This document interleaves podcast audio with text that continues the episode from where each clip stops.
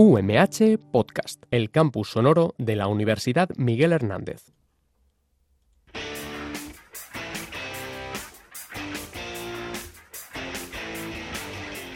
Muy buenas a todos, una vez más hablando del Elche Club de Fútbol y del Club Deportivo Elche en Depos Radio.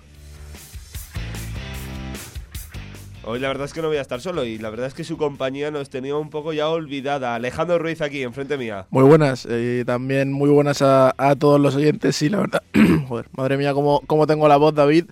Eh, estoy de, tan poco que he practicado durante el último mes y sí, la verdad es que lo siento mucho por, por mis ausencias y prometo estar mucho más eh, presente en los próximos programas. Sí, la verdad, Alejandro, es que viene un programa cargado, porque la verdad es que los dos podemos llegar a estar contentos porque nuestros dos equipos han ganado. Además, el Eldense lo hacía el Racing de Ferrol, que, que, a ver, al final lo hacéis por vosotros porque hay que ganar, hay que sumar de más tres, pero anda que no ayudasteis al, al Elche Club de Fútbol, que luego conseguía esa victoria en Cartagena, que es una victoria doble, ¿no? Por la moral y también porque son tres puntos que, que vienen muy bien. Bueno, en el día de hoy vamos a repasar un poco todo, porque es verdad que al final es viernes, hay que empezar a preparar la previa, hay equipos que juegan antes, otros que, lo hacen el, el, mismo lunes que cierra esta, esta nueva jornada, jornada número 28 si no recuerdo mal, y entonces Alejandro, vamos a ir ordenando un poco las ideas, vamos a empezar con el Club Deportivo Aldense, vamos a, empezar con ese equipo que venció ¿no? al Racing de Ferrol eh, en la última jornada, que, le permitía ya empezar a volar, a, ser un cohete ya, el, el equipo de Elda, eh, un poco las sensaciones ¿no? del último partido y realmente las sensaciones que hay para, este nuevo, nuevo episodio en la Liga Hypermotion. Sí, David, como tú bien dices, empezando por el capítulo del el Dense 2, Racing Club de Ferrol 0, yo creo que fue un partido en el que a los de Fernández Tevez con 20-25 minutos de lucidez ofensiva, por así decirlo, les sirvió, porque en, ese tramo anotaron dos goles, eh, se permitieron el lujo de, fallar un penalti Timor, que lo envió fuera del estadio, recordó un poco al, más puro estilo Sergio Ramos contra, contra el Borussia Dortmund,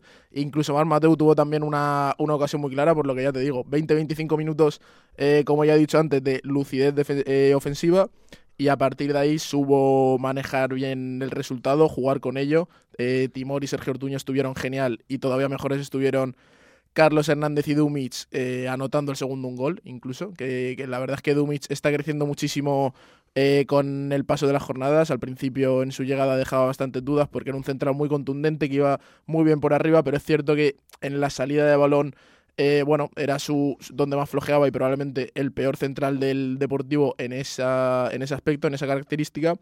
Pero es verdad que a estas alturas de, la competición ha mejorado mucho con, con balón y si a eso le suma la contundencia que ya venía de casa, pues se te queda un, auténtico centralazo y no olvidarse también, como ya he dicho, de Carlos Hernández, que está a un nivel sobresaliente y con ello, la verdad es que el Deportivo a nivel defensivo atrás eh, únicamente ha encajado dos goles en los, en los últimos cuatro partidos. Eh, es una solidez defensiva que se venía recriminando mucho porque lo que era lo que le fallaba al equipo, básicamente, y pese a que el potencial ofensivo contra el Racing de Ferrol es verdad que se vio, en partidos como el día del Huesca, como el día del Tenerife, fue lo que realmente la mayor carencia que tuvo el equipo. Si consigues eh, adoptar como propio esa como propia esa característica de, de solidez defensiva en todos los partidos, es algo que te va a dar muchísimos puntos de aquí a final de temporada. Sí, yo te quería preguntar dos cosas. La primera es sobre Dumic. Eh, ¿Es él el que tira los penaltis?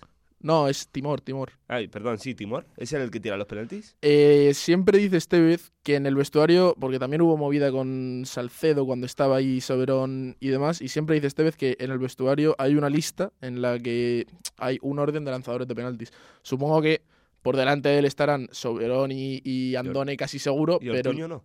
Yo creo, Juanto yo creo que no, porque estaba en el campo y, no lo chutó. Y después estaría Timor, que tiene un gran, un gran golpeo de balón. Lo que pasa es que, bueno, pues. Demasiado fuerte sí, al final, bueno, es un penalti que tampoco te condiciona porque acabas eh, llevándote los tres puntos, pero es verdad que si el resultado y el devenir del partido hubiera sido otro, sería, bueno, pues una pena máxima de la que nos estaríamos acordando mucho. ¿Te da la sensación de que el partido del Deportivo, este partido eh, frente al Racing de Ferrol, al final, al principio piensas que, es un rival directo, luego va pasando las jornadas y lo ves ahí arriba, pero ¿no te da la sensación de que es un más seis en cuanto a sensaciones, porque venía de un partido como el de Tenerife, que a lo mejor, eh, bueno, yo que de sé, la peores, moral. de sí, los peores de la temporada. y, y sobre todo que viste, veías cómo los de abajo estaban puntuando bastante bien esa jornada y, y te venía un choque, bueno, importante porque es uno de arriba. Es verdad que, que al final el nombre del equipo no te da esa, esa, esa sensación de, de- de que sea un rival, un rival de, de esa talla, pero eh, tenías que ganar. Es un más 6 de, de, bolsillo. Yo no lo considero un más 6, entiendo por lo que lo dice David, pero sí que es verdad que es una victoria muy importante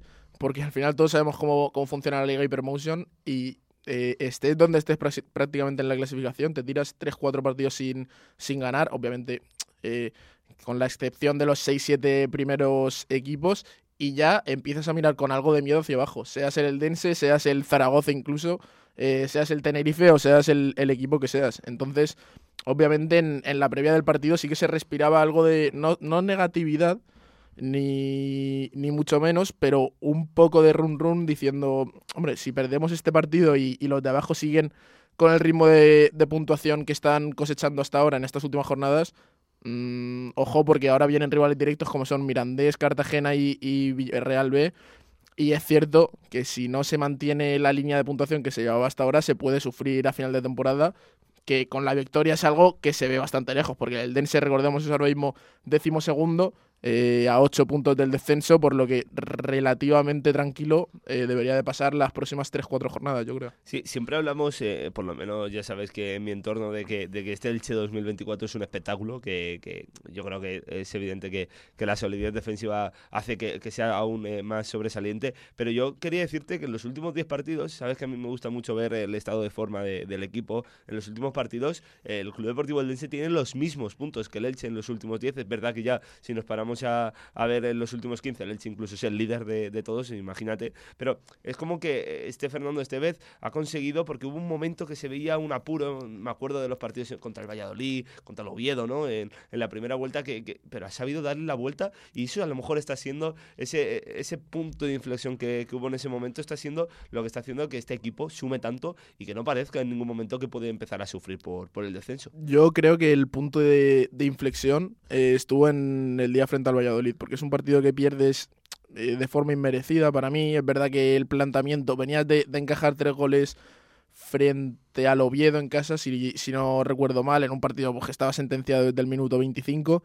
Y recuerdo que, que Estevez planteó una, una defensa de 5. la primera parte tuvo muy poquito, pero el Valladolid se adelantó en el marcador. En la segunda, el Eldense eh, cambió el esquema y, y apretó y demás. Y yo creo que ahí eh, se vio realmente el Eldense capaz de competirle a cualquiera, porque eh, bueno, venías de eso, de, partidos malos, de- además también de perder en, en, en el Ciutat frente al Levante, aquel partido frente al Español que te lo empatan en el último minuto de penalti, frente al Alcorcón que te pasa lo mismo.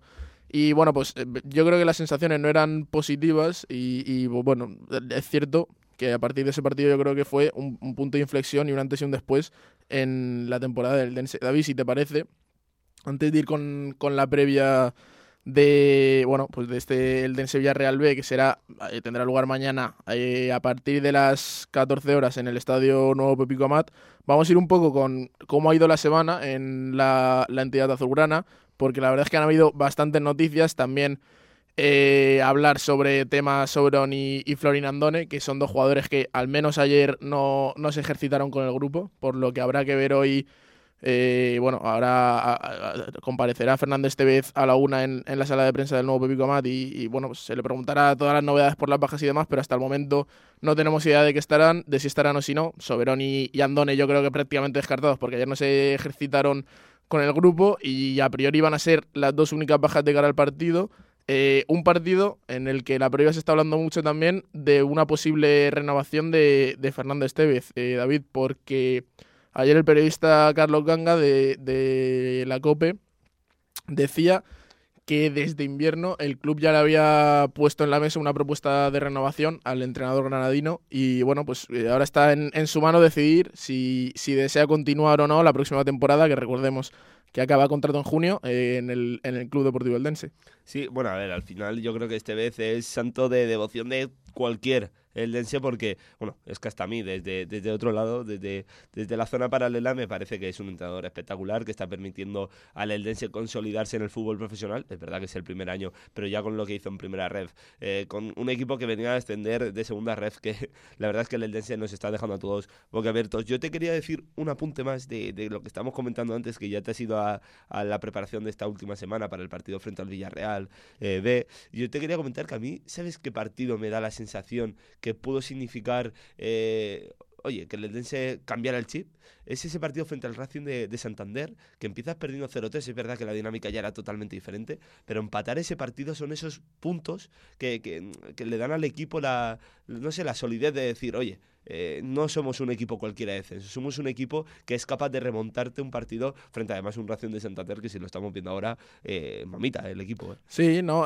que el... es verdad que es un ejemplo más, David, y, pues sí que estoy bastante de acuerdo contigo, que fue otro partido en el que el Eldense salió bastante reforzado, pero yo creo que si algo ha, demostrado este equipo es que es capaz de competirle a cualquiera, porque de un recién ascendido de Primera Federación que lleva 60 años sin, sin estar en segunda, yo creo que se espera que en muchos partidos no sea capaz de competir a rivales de, gran entidad, pues bueno, como podría ser Español, Elche, Eibar y, demás equipos de, esta talla.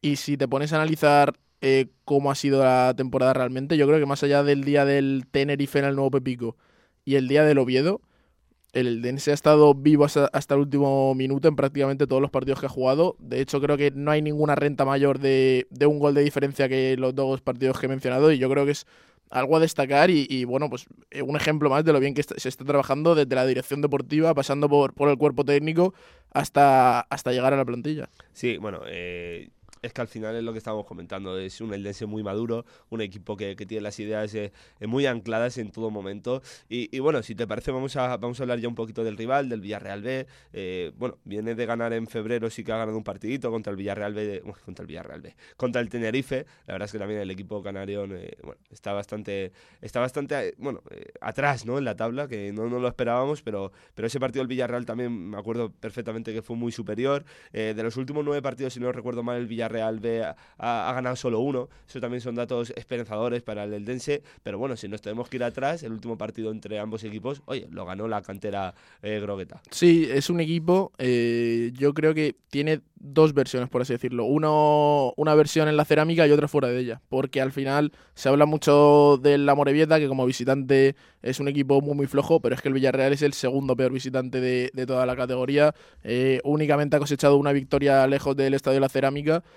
Y es verdad que es un equipo muy atrevido, muy valiente, muy alegre también, porque al final es lo que te aporta pues, una plantilla tan con jugadores tan jóvenes. Y sin presión. Y sin presión. Bueno, yo, yo creo que no, no, no diría sin presión, porque sí que creo... El entrenador, yo me acuerdo de una rueda de prensa hace poquito que, que, jugaba frente a la Andorra, que además era un partido bastante clave, mucho más que, que el de ahora para ellos. Eh, vamos, él lo decía, eh, eh, están en constante formación. Al final son, son chicos de la cantera que tienen el lujo ¿no? de, de estar jugando en segunda división porque al, final la entidad del Villarreal lo permite y, no, no, pueden, eh, pueden tener despistes, errores que son para mejorar. En ningún momento puede significar eso un error como profesional, ¿sabes? Sí, pero yo creo, David, que aunque eso sea lo que se dice de, de, cara a la galería, obviamente los chicos tienen presión por, por no descender, como es obvio y, y es lógico.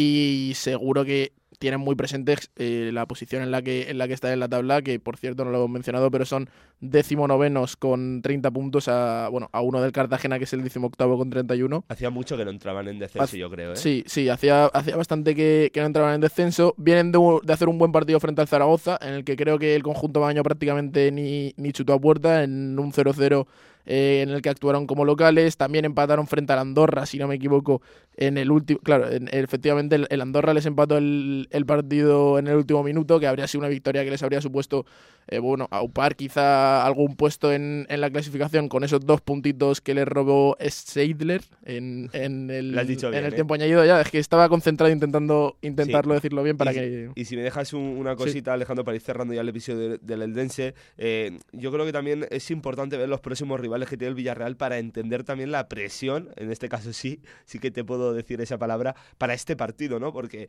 el próximo partido sí que es verdad que será cerámica y como hemos dicho, el Villarreal en eso eh, es muchísimo más, bueno, más sólido, más, bueno, siempre saca mejores resultados y es contra el Elche, pero es que después visita Ipurúa, después vuelve a casa pero recibe al líder que es el Leganés, después es a Tartiere, al Carlos Tartiere contra el Oviedo, es decir, eh, el Villarreal B tiene un calendario próximo muy complicado contra prácticamente todos los equipos de arriba. Por lo tanto, este partido pues prima aún más. Y David con muchísimos apercibidos, porque tienen seis jugadores apercibidos, Abraham, Alonso, Jorge Pascual, que es probablemente la, estrella del equipo, eh, bueno, junto a, a Untiveros, eh, Lanchi, Tasende y Carlos Adriano. Y por parte del Eldense ha percibido los ya habituales Sergio Ortuño y Alex Bernal, que llevan ya unas cuantas jornadas. Bueno, pues esperemos, Alejandro, que para la próxima previa hablemos de estos apercibidos como que ya han recibido amarilla y así también se pierden el partido del Elche. Sí, ya un último apunte, David, si, si me lo permite, si pasamos con el Elche, que no podrá estar Tony Abad porque cumple sanción, acumulación de, de tarjetas amarillas.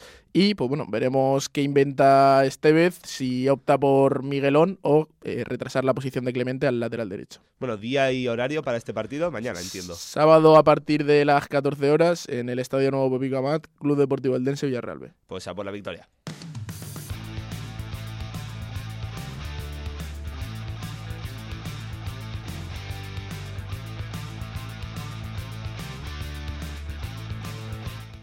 Bueno, ahora vamos con la actualidad del Elche Club de Fútbol y otro partido que también eh, juegan los franjiverdes en esta nueva jornada y lo hacen contra uno de los de abajo, lo hace contra eh, la agrupación deportiva Alcorcón. Eh, Alejandro, a ti este partido de primeras, sin, sin hacer una toma de contacto, sin, sin hablar un poquito del análisis, nada. Yo quiero saber realmente las sensaciones porque, oye, el Elche contra la Morevieta no sumó. El Elche contra el Cartagena la otra vez cuando era último tampoco sumó. Me da miedo. ¿eh? Es lo que te iba a decir, David, que yo considero al Elche un equipo que juega muy bien en casa, pero sobre todo juega muy bien en casa contra los grandes. Creo que es muy diferente el ambiente, e incluso, no sé si la actitud o el cómo se toman. Por el final, el Elche tiene una plantilla eh, plagada de, jugadores que han tenido eh, temporadas y temporadas en primera división y yo creo que es muy diferente cómo afrontan un Elche Ibar, por ejemplo, un Elche español que todavía, todavía no se ha dado en el Martínez Valero, pero cómo creo que lo afrontarían a un Elche Alcorcón, un Elche Morevieta. Creo que es diferente, incluso el aura y, el ambiente que, hay en el estadio, eh, bueno, pues en un partido de, los citados anteriormente, o en el caso de, lo que es, va a ser el próximo lunes, un Elche Alcorcón. A mí me da la sensación que lo que es el planteamiento, lo que es la adrenalina, la ilusión con la que salen los futbolistas, por, por decir una palabra, eh, no, no, no, tiene nada que ver con el rival. Yo creo que es el devenir del partido. Es decir, eh, podemos poner un ejemplo, por ejemplo, la Morevieta. Eh, es verdad que estamos hablando en este caso fuera de casa, pero, pero yo creo que, el Elche juega, puede que se le vea mejor, pero en cuanto a ritmo y, y, descaro, sí que juega igual, tanto en el Martínez Valero como fuera. Y en el caso de la Morevieta es un Elche que, que sale a por todas en todo momento, pero el problema es que tú no puedes aguantar el físico todo el partido eh, con un resultado que no, te, que no es positivo. Es decir, si el Elche empezara ganando el partido 1-0, el Elche te podría llevar ese ritmo durante todo el partido. El problema es que cuando no, no, no llega el gol, el Elche tiene que seguir, ir, ir y cada vez dar más. Eso es lo que le suele pasar contra estos eh, rivales que se les atraganta. Y, ahí es cuando vemos un Elche que el planteamiento inicial es igual que contra cualquier otro equipo, porque al final yo creo que Sebastián Becasese se lo tiene en la cabeza, sabe que hay que ir a por todas eh, desde el minuto cero hasta el, hasta el 90 en todos los partidos de, de esta categoría, pero el problema es el devenir del partido. Sí, eh, bueno, yo es verdad que probablemente lo que dices sea, sea acertado. Yo creo que es compatible lo que tú has dicho con, con, lo, con lo que yo he mencionado anteriormente también. Pero bueno, ya, ya entrando en el partido, que por cierto, no sé si lo hemos mencionado, lunes a las ocho y media, antes de analizar lo que, lo que va a ser el juego en sí. Eh, pues como tú decías en, en, la, en la entradilla del, del programa, un nuevo horario bastante malo para, para el Elche y, bueno, yo creo que sobre todo por Twitter han habido bastantes quejas porque no es el primero en lo que va de temporada, ni seguro que será el último. Hombre, así para, para recordar, el, último lunes seguramente yo creo que fue el Andorra, que, ojalá no, nos vaya igual de bien y con la misma emoción, pero es verdad que venimos de dos partidos anteriores, como son domingo a las 9 eh, frente al Eibar y viernes a las ocho y media contra, en este caso era contra el Burgos, que al final son horarios los viernes, eh, que a lo mejor aún hay gente que trabaja, sabemos que también el Elche tiene una afición eh, vegabajense, que, que al final hay que hacer kilómetros para, para volver eh, para ir al Martínez Valero y en el caso del domingo a las 9 pues al final los niños que son la ilusión y, el motor de un equipo, de, de, un, de una entidad de eh, del Elche Club de Fútbol, pues bueno, al final no pueden ir y eso, eso es peyorativo para, para el Elche. Eh, en fin, volviendo a materia del partido, eh, bueno, el Chalcorcón,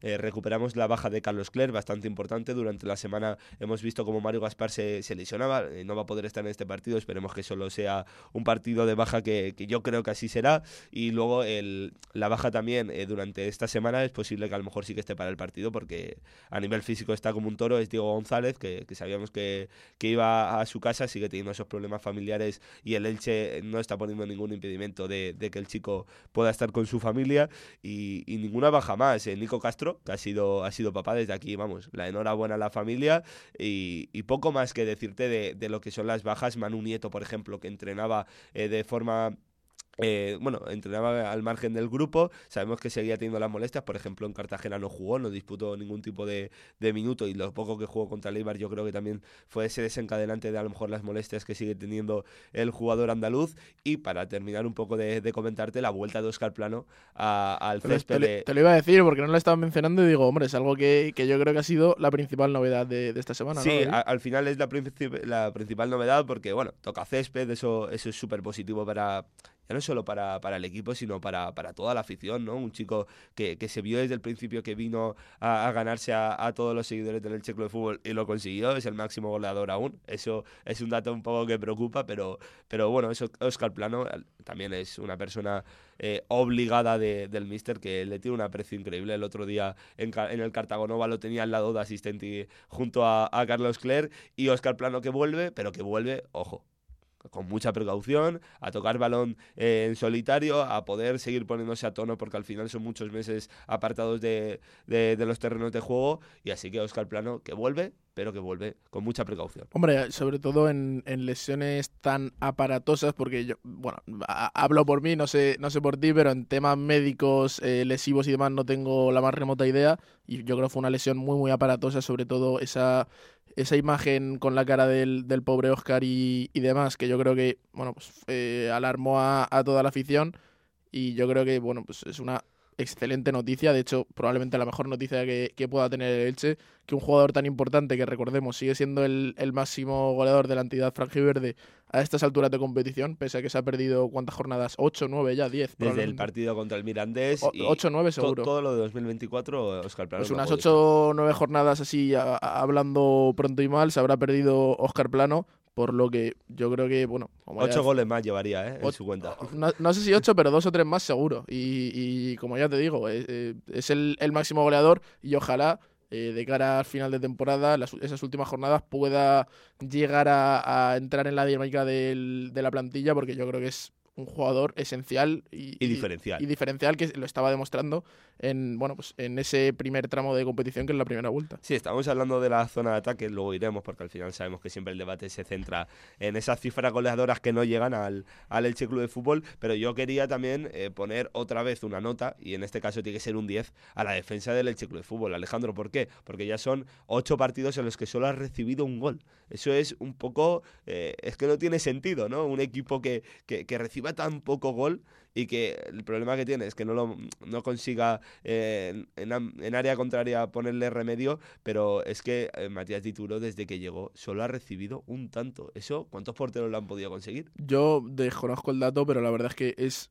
muy muy elevado y habla muy bien, más que de Dituro, que también, eh, yo creo que habla muy bien de lo bien defensivamente que está el Elche en la segunda vuelta, porque es verdad, en la primera es verdad que yo creo que eh, iban, más en la línea a lo mejor de equipos como Valladolid, Sporting, eh, bueno, pues equipos que, que venían defendiendo bastante bien, yo creo que el Elche estaba en ese grupo, pero yo creo que ahora sin duda, es el mejor equipo defensivo de la categoría, sin duda, eh, seguido del Leganés, quizá, que, también, bueno, únicamente ha, ha recibido 18 goles en, lo que va de temporada, que teniendo en cuenta que llevamos 28 jornadas, me parece un dato sobresaliente también en una categoría tan complicada como es la, la Liga Hypermotion, pero es verdad que en esta segundo 2024, no solo a nivel defensivo está siendo el mejor en Elche, también en otros aspectos, pero yo creo que eh, atrás, sin, ningún, sin lugar a dudas, eh, está siendo lo, lo, más top de la categoría. Fíjate que a mí me recuerda, Alejandro, ese año en 2013 que, que el Elche asciende la temporada 2012-2013, que, que, es el Elche de los récords, que es ese equipo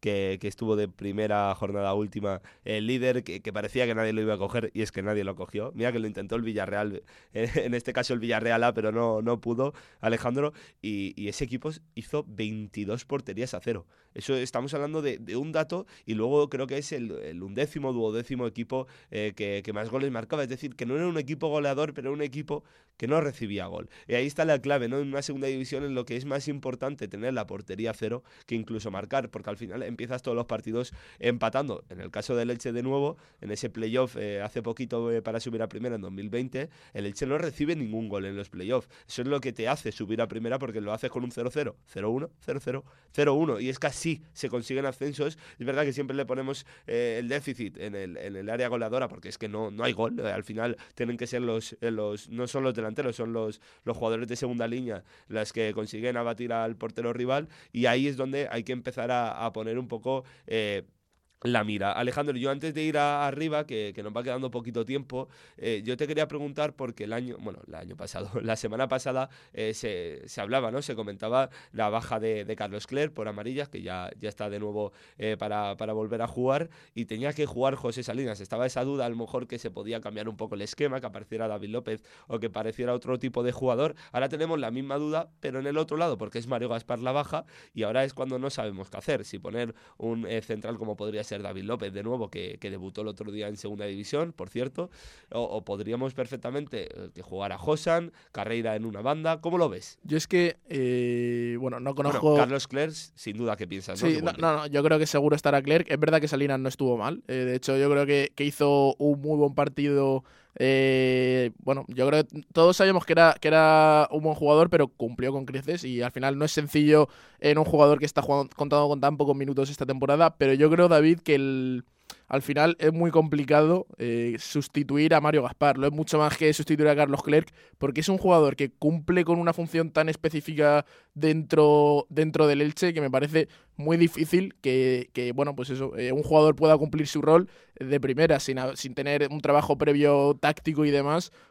Es, para mí, yo creo, de hecho, el rol más complicado de desempeñar que tiene el Elche, el cómo se incorpora al ataque en cada jugada ofensiva, y, y, demás, por lo que probablemente, eh, no sé si ante un cambio de, este, de, esquema, pero en ese aspecto, Becasé se va a tener que, tocar algo porque veo complicado que alguien pueda adoptar ese rol, yo creo, en 3-4 días. Pero ¿no te parece que lo que antes lo hacía Mario Gaspar, vamos, el nombre, la persona derecha de, de es el indicado, ¿no? Es decir, antes es evidente que el Elche eh, intenta poner hombres de ataque eh, a partir de, de, Mario Gaspar y, y pone uno más y, y, siempre estás en superioridad numérica gracias a ese segundo central que, de... te, aparece, que te aparece arriba. Y si lo haces por la banda derecha, ¿por qué no cambias el planteamiento y lo haces por banda izquierda? Porque al final sé que no son jugadores parecidos, pero Carlos Cler yo lo veo el hombre ideal para suplir esa, esa idea de juego que tiene Sebastián BKSS por esa banda izquierda. Porque Carlos Cler, para empezar, estuvo el último partido eh, arriba con Sebastián Becasese, que, que no me parece mejor.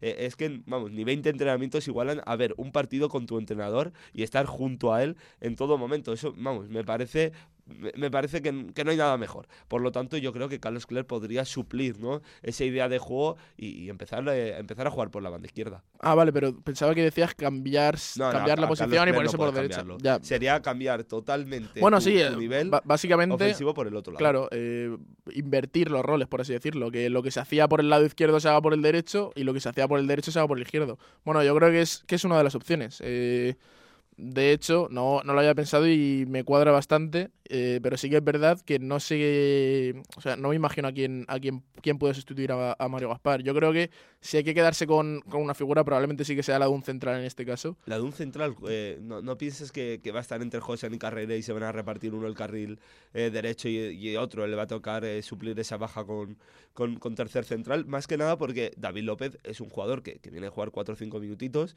es un jugador que a lo mejor no es tan versátil, ¿no? Para para, para eso. Yo, vamos, si por mí fuera, si yo ahora tengo que, que hablar, seguramente pusiera a David López porque tengo muchas ganas de verlo. Me parece que va a ser un jugadorazo a nivel de, eh, de garantías, etcétera. Y, y yo sí que me mojaba, pero yo sé que la opinión en este caso siempre está en, en no experimentar. Y sobre todo, David, un jugador que si no entra en estas circunstancias y con las bajas que tiene, bueno, con la baja que tiene ahora mismo el Elche, no sé cuándo puede entrar de, de aquí a final de A temporada. ver, está claro que, que, que es Pedro Vigas, la persona. Claro, claro. Pero ya, eh, por eso, por eso mismo te digo, que al final yo creo que es, eh, bueno, es la- más allá del capitán, si no me equivoco, eh, pues una de las mayores piezas que tiene el, el, el Elche en plantilla.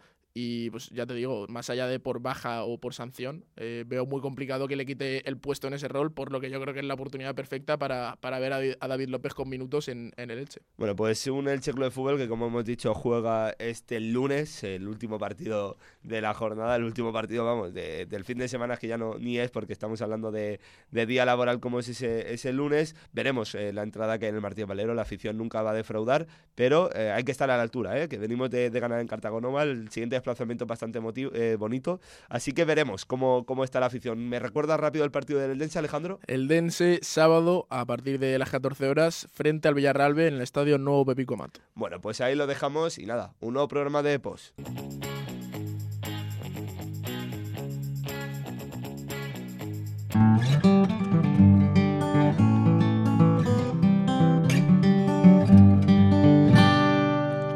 UMH Podcast, el campus sonoro de la Universidad Miguel Hernández.